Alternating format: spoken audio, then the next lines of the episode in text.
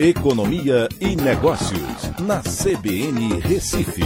Oferecimento Cicred Recife e Seguros Unimed. Soluções em seguros e previdência complementar.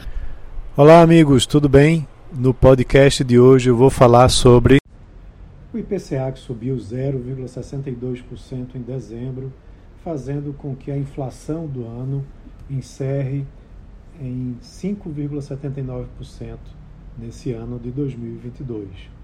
Segundo o IBGE, o grupo de despesas, saúde e cuidados é, pessoais apresentou a maior variação no mês, com uma elevação de 1,6%, é, puxando né, o índice em dezembro.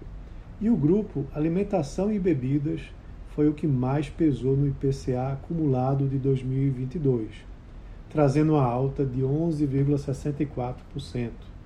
É importante acompanhar né, o resultado da inflação desse ano, porque houve uma convergência né, para a inflação que chegou a estar em 12,13% no mês de abril, né, para esse patamar de 5,79%.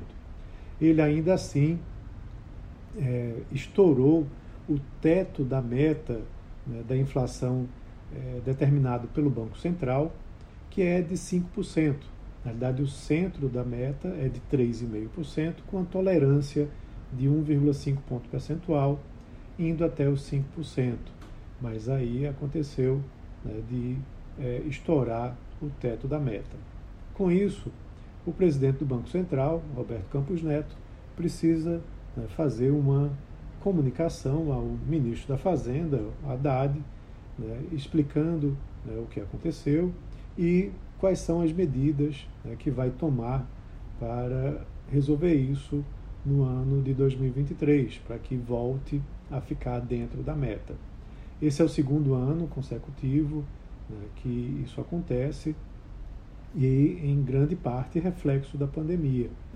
Então, muito provavelmente, né, as medidas que serão adotadas serão ah, de continuidade de taxas de juros bastante elevadas para justamente conter a inflação.